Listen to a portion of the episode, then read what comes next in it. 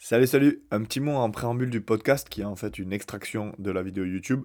La deuxième partie du podcast, quand ça parle un petit peu de matrice et euh, de calcul de l'algorithme, ça peut être pas mal quand même d'aller voir euh, les dessins qu'il y a sur l'article. Vous avez le lien en description ou euh, les dessins qu'il y a dans la vidéo aussi, parce que ça peut aider à comprendre. Je pense que juste avec la version audio, ça peut être un peu difficile. Donc vous inquiétez pas, c'est pas vous qui êtes pas très bon en mathématiques, c'est juste que les maths et les matrices en audio, c'est un petit peu compliqué.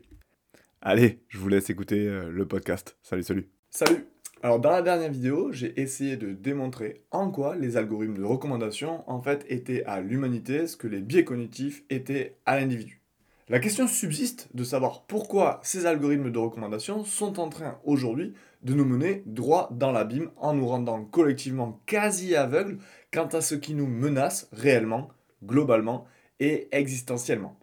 Alors pour comprendre à quel point un algorithme de recommandation peut nous mener droit là où personne ne veut aller, rien ne vaut une petite histoire. Printemps 2019, le compteur de vues de la vidéo de la fille de 10 ans de Christian C, se baignant dans sa piscine avec une amie, commence à s'affoler. Il atteint rapidement le millier de vues, hein, ce qui est déjà énorme, et lorsqu'il atteint peu après les 400 000 vues, Christian prend peur et réalise qu'il y a peut-être baleine sous gravillon. En effet, même Christian C, qui comme beaucoup de mères pense que son enfant est la plus belle création de l'histoire de l'humanité, se doute bien qu'il est étrange que 400 000 sinistres inconnus en viennent à partager sa subjectivité maternelle aveugle. Pourquoi l'innocente vidéo de la fille de Christian C est-elle devenue aussi populaire? Eh bien en fait, parce qu'elle n'est pas si innocente pour tout le monde, justement. Et l'algorithme de recommandation de YouTube l'a très bien compris.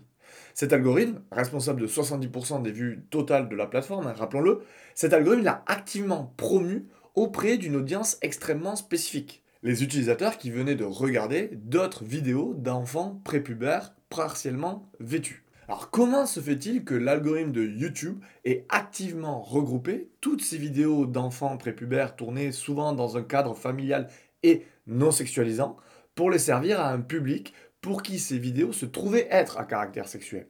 Quel ingénieur pourrait volontairement se dire qu'il allait créer la catégorie enfants prépubères partiellement vêtus et la servir à une catégorie du public étiquetée personne à tendance pédophile? Aucun. Euh, aucune personne à peu près normalement constituée en 2019 n'y aurait pensé. Pas même un ingénieur Google, hein, c'est dire. Mais par contre, l'algorithme de recommandation de YouTube nourrit des données de visionnage de la planète entière si. Lui, il peut faire ce regroupement et ce lien-là. Et comme tout bon algorithme, il le fait sans conscience des catégories qu'il fait émerger en suivant son unique boussole. Maximiser le temps passé par les utilisateurs sur la plateforme. Pire, il le fait sans même que les créateurs de l'algorithme n'aient à réaliser et à comprendre les regroupements et les liens qu'il opère. C'est ce qu'on appelle en intelligence artificielle le problème de l'alignement des valeurs. On dira qu'un système d'intelligence artificielle est désaligné s'il est compétent, par exemple il arrive effectivement à extraire énormément d'attention humaine, mais poursuit un objectif non souhaité.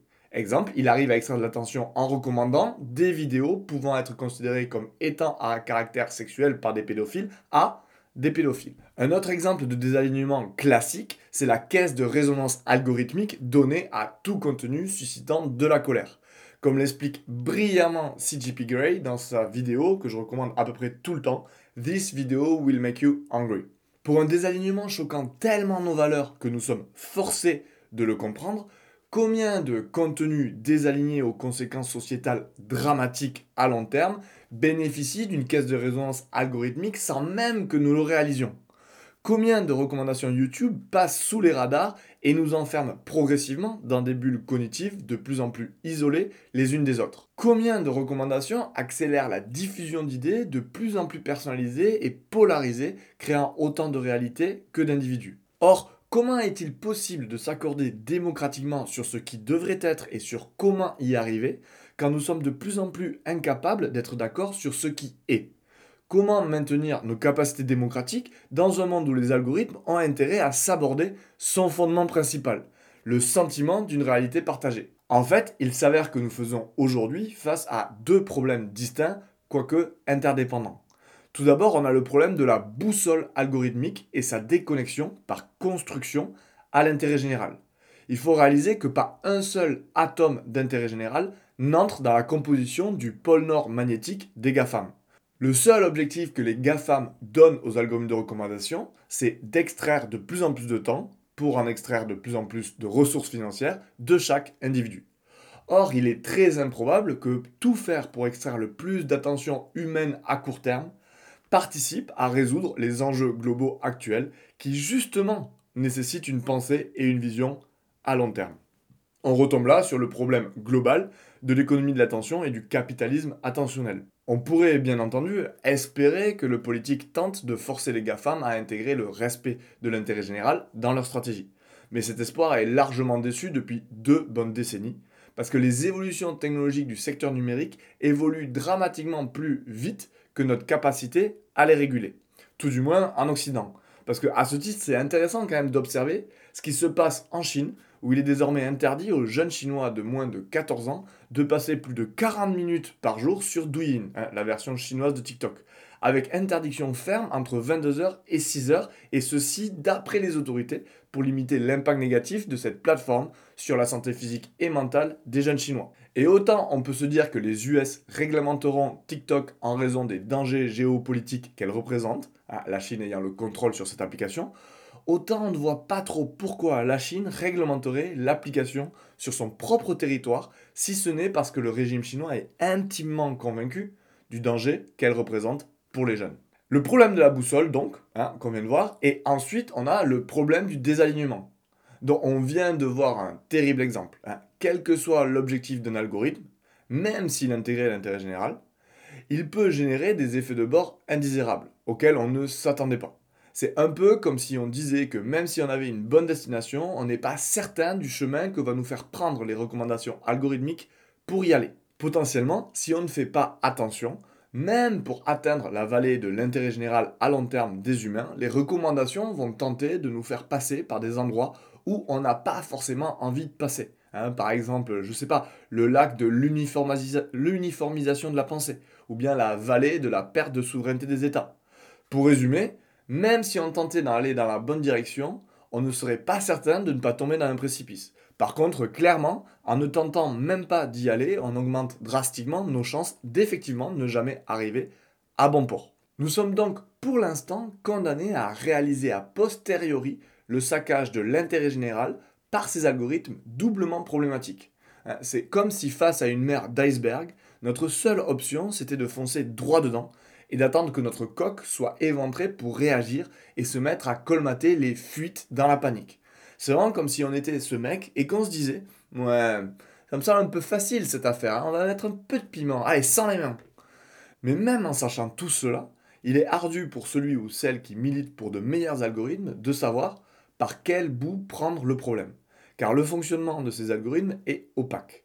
Il est opaque non seulement au plus grand nombre et à la puissance publique, mais même parfois à leurs propres concepteurs.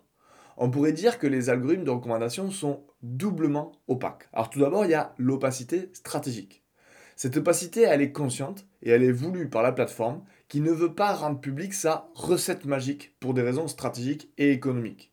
Parce que si tout le monde connaît la recette de l'algorithme, il est d'autant plus facile de créer du contenu correspondant exactement à cette recette, afin que l'algorithme le promeuve. Or, il devient d'autant plus difficile pour l'algorithme de trier et de sélectionner du contenu qu'il existe une énorme quantité de contenu correspondant exactement à ces critères, qui deviennent par la même occasion obsolètes. Si, euh, par exemple, tout le monde savait le jour même où l'algorithme de YouTube est modifié que YouTube privilégiera désormais les vidéos d'une durée comprise entre 5.30, 5.30 et 6 minutes 25, donc après la bière on est mort, tous les créateurs et les créatrices sortiraient des vidéos de cette durée la journée suivante rendant complètement inefficient ce nouveau critère de recommandation. Parmi les 99% de vidéos comprises entre 5 minutes 30 et 6 minutes 25, lesquelles recommander À cause de cette opacité stratégique, il est extrêmement difficile de connaître les critères scrutés par les grandes plateformes. Quelle est la stratégie concrète de telle ou telle plateforme pour augmenter ses revenus? Est-ce que l'algorithme de Facebook pourrait se mettre à considérer, par exemple, que n'importe quelle réaction, même celle de la colère, vaut 5 likes? Eh bien, spoiler alerte, on a fini par savoir que oui. Même si nous avons dû attendre les Facebook Files de l'année dernière pour comprendre à quel point toutes les réactions étaient mises en avant par rapport au like classique, certaines entités avaient dû le découvrir bien avant. Parce que c'est l'un des convénients de cette opacité stratégique, c'est qu'elle avantage grandement les organisations qui ont la capacité et l'intérêt de découvrir les mécanismes cachés des algorithmes afin d'étendre leur influence. C'est notamment le cas des fermes de trolls russes qui ont découvert le poids de la colère bien avant que les Facebook Files provoquent notre atterrissage forcé dans un monde virtuel où ne vivent finalement pas uniquement d'adorables chats. Si la force publique n'a pas accès à cette connaissance, comment peut-elle anticiper et prévenir d'éventuelles catastrophes sociétales pouvant découler des biais de recommandation des plateformes? Comme à tout hasard, l'augmentation de la détresse psychologique chez les adolescents. C'est exactement comme si on renonçait à exiger de la part de Justin Bridou la composition de ses saucissons, lui laissant la liberté d'y ajouter un peu d'opium histoire de fidéliser les amateurs de charcutes. Alors ça, c'était l'opacité stratégique. Et puis, on a l'opacité technique, voulue, elle, par la nature même des technologies utilisées. Les algorithmes de recommandation sont aujourd'hui ainsi créés que même leurs concepteurs ne connaissent parfois pas précisément les critères et les raisons pour lesquels du contenu est recommandé. Et ça rajoute une couche à l'opacité des algorithmes. Cette double opacité, en fait, elle nous oblige à regarder passivement passer le TGV de la recommandation algorithmique. On est condamné à pédaler dans la semoule et à constater a posteriori qu'une trop grande partie de ce qui attire notre attention et du contenu qui, mis bout à bout dans tous nos fils d'actualité, s'avère détricoter nos démocraties. Polarisation, bulle de filtre de plus en plus hermétique, surreprésentation des visions simplistes et non nuancées dans l'espace politique, etc. Alors maintenant, j'aimerais faire un petit zoom sur cette opacité technique parce que je pense que c'est hyper important de vraiment comprendre ce qu'il se cache derrière une phrase telle que même les concepteurs ne savent pas ce que font les algorithmes. Accrochez-vous, c'est un petit peu technique, mais a priori, je l'ai énormément, énormément simplifié. Alors maintenant, on va faire un zoom sur quelque chose qui s'appelle le collaborative filtering. ou autrement dit, comment c'est possible qu'un algorithme puisse créer des catégories et faire des liens qui ne sont pas forcément clairs ou explicites, même pour ses concepteurs. Alors le collaborative filtering, c'est un algorithme classique de recommandation. Euh, dans YouTube c'est probablement inspiré à un moment donné. L'algorithme de YouTube aujourd'hui, il est bien plus complexe et utilise du deep learning à différentes étapes. Mais en fait, en comprenant en détail le fonctionnement de la technique classique du collaborative filtering, on entrevoit comment il se fait que les concepteurs d'un algorithme puissent ne pas comprendre précisément ce qu'il fait et à quel point ces mécanismes peuvent en fait leur échapper. Et ceci sera d'autant plus vrai que l'opacité technique augmentera. Ce qui est clairement le cas pour l'algo actuel de YouTube qui enfile les modules de deep learning comme des perles. Comme déjà évoqué, le but des algorithmes de recommandation actuels, c'est de présenter à chaque individu le contenu qui est le plus à même de le maintenir sur la plateforme. Dans l'idéal de YouTube, en fait, il connaîtrait pour chaque individu surfant sur la plateforme l'évaluation exacte du pouvoir d'attraction de chaque contenu à ce moment précis afin de lui présenter la vidéo qui aurait le plus de chances de le maintenir sur la plateforme. Alors, dans la vraie vie, YouTube n'est pas, en tout cas encore, omniscient et évalue les contenus en fonction de la manière dont les utilisateurs ont interagi avec eux. Euh, est-ce que vous avez regardé la vidéo en entier? Plusieurs fois. Depuis le mobile ou l'ordinateur ah, Est-ce que vous avez laissé un commentaire? Plusieurs, un like, un dislike C'est grâce à ce type d'informations hein, dont YouTube dispose que la plateforme va pouvoir évaluer le pouvoir d'extraction temporelle d'une vidéo que vous avez déjà regardée. Euh, pour stocker l'ensemble des évaluations, il faudrait construire en fait une immense table où chaque ligne représenterait les goûts d'un utilisateur et chaque colonne représenterait l'ensemble des évaluations, hein, mettant une évaluation du pouvoir d'extraction d'attention notée sur 10 d'un contenu. On aurait donc 800 millions de colonnes pour autant de vidéos sur la plateforme et 2,6 milliards de lignes pour autant d'utilisateurs pour un total de 1,68 10 puissance 18 cases. Hein. C'est-à-dire à peu près autant de cases que d'insectes sur Terre. Alors dans la réalité, il y a évidemment plein de cases, l'immense majorité, pour lesquelles YouTube n'a aucune donnée d'interaction. J'ai beau avoir passé toute une vie sur YouTube, je suis loin d'avoir interagi et donc fourni des données de visionnage avec les 800 millions de vidéos de la plateforme. Et c'est justement celle-là que l'algorithme a le plus intérêt à évaluer. C'est parmi ces vidéos que je n'ai jamais vues qu'il y a les vidéos qui ont le plus gros pouvoir d'extraction temporelle, étant donné que bon, je passe pas non plus mon temps à regarder des vidéos en boucle. Le but de l'algorithme de recommandation, c'est par conséquent de prédire au mieux le maximum de valeur de cette immense table grâce aux valeurs qu'il connaît déjà. Par exemple, on sent bien qu'un algorithme n'aura pas à être la Rolls-Royce des algos pour déduire et prédire que l'utilisateur Jean-Loup, au hasard, adorera, 10 sur une échelle de 10, toutes les vidéos de Maréchal Ferrand, étant donné qu'il a passé toute la soirée du 3 juin à les binge-watcher les unes après les autres.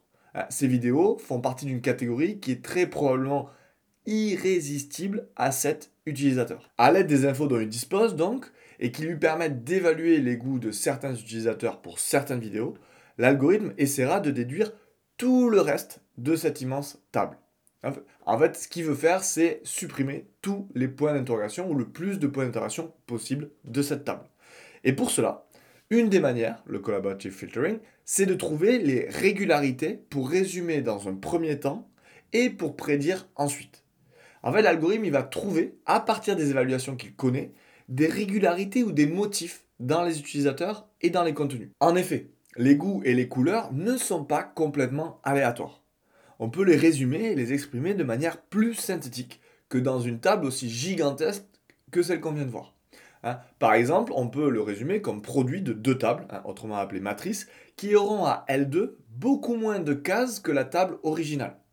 En regroupant les régularités et les motifs, les deux tableaux ils exprimeront la même quantité d'informations en moins d'espace, moins de cases.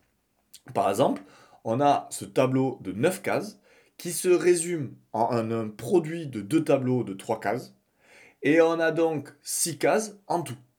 Donc on peut effectivement dire qu'on a résumé le tableau initial en trouvant et en exprimant des régularités et des motifs. Une manière d'expliquer ce que résumer, ou alors compresser, pour celles et ceux qui viennent plutôt du monde de l'informatique, c'est de dire qu'on regroupe les informations qui constituent des motifs qui se répètent dans plusieurs lignes, hein, respectivement plusieurs colonnes, à un seul endroit. Hein. Une interprétation humaine de ce résumé mathématique, c'est de dire qu'un motif qui se trouve dans plusieurs lignes va représenter en fait une typologie particulière d'usager hein, qui partage certains goûts, certaines caractéristiques. Par exemple, les gens qui ne regardent que des vidéos de moins de 5 minutes, les fans de skate, les gens friands de vidéos très légères, les gens qui parlent le tibétain. Hein. Et de la même manière, une régularité entre colonnes correspondra à des contenus qui partagent également une propriété. La durée, la thématique, le ton, la langue. Et finalement, ce fonctionnement hein, de résumé, il est très humain. Hein. Notre manière d'évoluer et de comprendre le monde instinctivement, c'est aussi de créer des catégories qui font du sens en généralisant, parfois à tort bien entendu, hein, mais en généralisant certaines des récurrences qu'on observe. Je constate que jusqu'à maintenant, chaque matin de ma vie, le soleil s'est levé. Plutôt que de me poser la question tous les matins si le soleil se lèvera de nouveau, je généralise que tous les matins, il se lèvera. Ah, et va de même euh, pour la gentillesse des clients de l'Oré Café à Toulouse, par exemple, je m'autorise à généraliser. Prenons cette étape, par exemple. Hein. Alors, comme nous sommes de pauvres êtres humains, et pour plus de facilité, la table, là, elle est complète. Mais un algorithme, il n'aura pas de mal à trouver des régularités dans une table bien plus gigantesque et, bien plus de points avec bien plus de points d'interrogation. Alors, au premier coup d'œil, on s'aperçoit que, par exemple, l'humain 2, il aime aucune vidéo. Hein, il est probablement chiant comme la pluie. L'humain 1 et 4, ils ont exactement les mêmes goûts. Alors, peut-être que 4, il est obsédé par 1 et il le stalk sur les réseaux, ou alors c'est des jumeaux, enfin bon. Et l'humain 5, par contre, il a l'air de vivre sa meilleure vie sur YouTube. Hein. Il note tout à fond, il est hyper content, il passe les vidéos en boucle, etc. Et au second coup d'œil, on s'apercevra euh, que les évaluations de l'humain 5 sont égales à la somme des évaluations de l'humain 3 et de celle de l'humain 4. La vidéo 2 et la vidéo 4 ont exactement les mêmes évaluations. On soupçonnera qu'elles aient donc 2-3 trucs en commun. Hein. Ce sont ces régularités qui nous permettent de résumer cette table comme le produit de deux petites tables. Hein, résumé autrement appelé factorisation matricielle, hein, que voici. Alors d'un côté, on a un tableau contenant la liste de tous les humains avec pour chacun une évaluation de leur sensibilité aux deux critères qui viennent d'émerger de ce résumé, donc des régularités de la grande matrice de départ.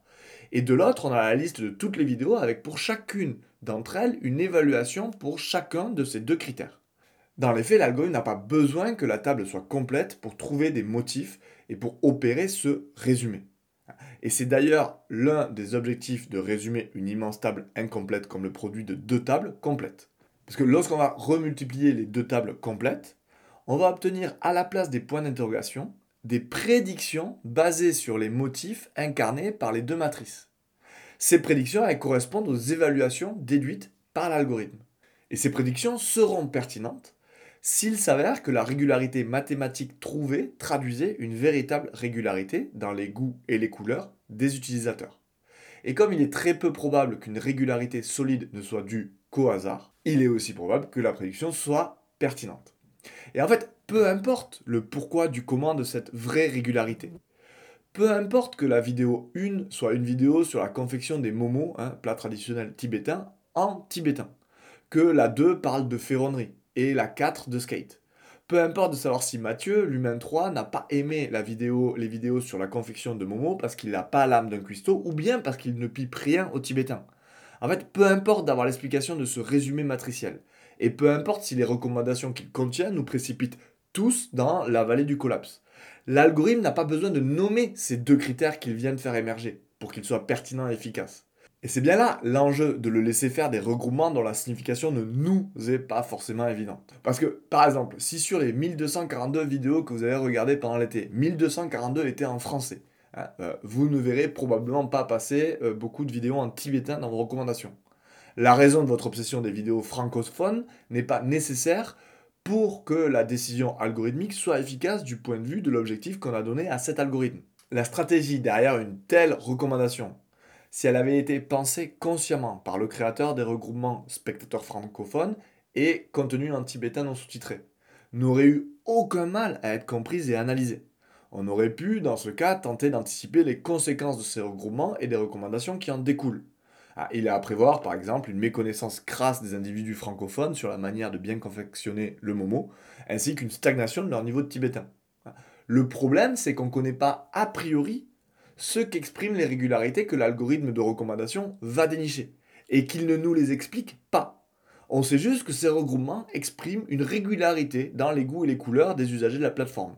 Si un regroupement trouvé par l'algorithme signifiait par exemple que les gens qui aiment regarder des vidéos de fitness étaient bien plus sensibles que la moyenne aux vidéos lifestyle d'un illuminé perpignanais vous expliquant que se nourrir exclusivement des rayons du soleil c'est excellent pour la santé, ben, on serait contraint de le comprendre et de constater les conséquences dramatiques de ce regroupement a posteriori, hein, une fois que les gens ben, seraient un petit peu morts de faim à essayer de se nourrir avec le soleil. L'algorithme, en fait, il résume la table à sa manière, autrement appelée factorisation.